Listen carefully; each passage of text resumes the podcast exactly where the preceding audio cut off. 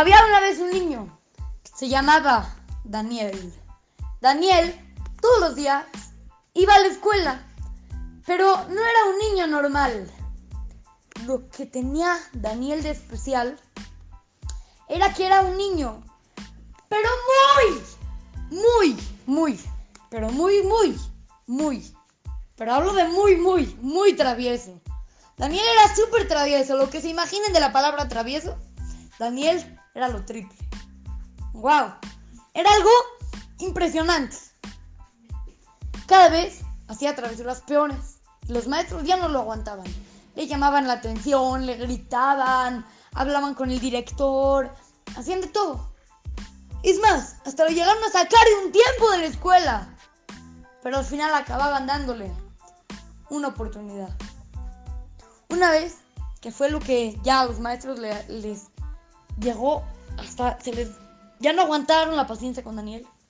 Fue cuando un maestro iba a entrar a la clase y lo que hizo Daniel fue poner una cubeta de agua arriba de la puerta.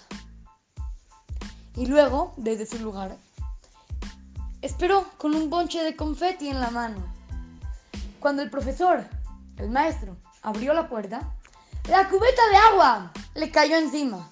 El profesor se empapó, estaba goteando. Y en eso fue cuando Daniel agarró el puño de confeti y se lo echó en la cara. El profesor estaba empapado, lleno de puntos de confeti. Y como estaba con agua, todos los puntos de confeti se le pintaron su camisa. Entonces parecía el profesor, en vez de profesor, parecía un payaso.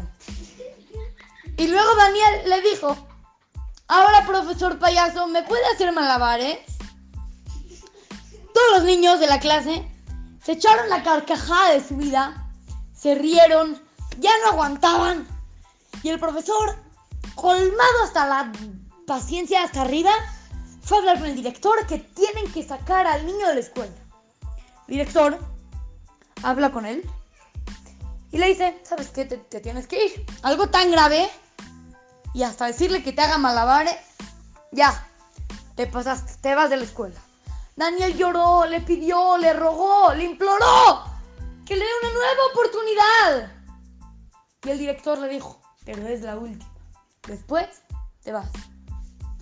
Daniel aprovechó su oportunidad y durante una semana se portó muy bien. Dos semanas ya empezó a chafiar y después de un mes ya estaba peor que antes. Ahora sus travesuras eran mucho más fuertes mucho más graves que las de antes. Los profesores ya no lo aguantaron. Y el colmo fue cuando una vez Daniel fue al quinis de su escuela.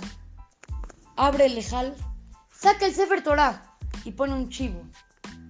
Entonces al otro día, cuando iban a abrir el Sefer, iban a encontrar un chivo en vez de la Torah. Así fue como al otro día, toda la escuela está diciendo tefilá. Y Van a sacar el Sefer Torah para leerlo. Y grande fue la sorpresa. Cuando abren el Sefer y en vez de ver la Torah ven un chivo. Un chivo que se sale disparado del lejal. El director sabía que detrás de todo esto estaba Daniel. Era lógico. Le dice, te me vas, ya nunca regresas. Daniel se quedó. ¿Pero cómo? Me voy a ir. ¿Y, y qué voy a estudiar? ¿Me voy a ir a otra escuela? y nuevos amigos. No, ya, por favor. Le dieron la última oportunidad de su vida. Esta vez. Si la supo aprovechar y supo portarse bien en la escuela. Nosotros, cada año, Hashem nos manda otra oportunidad.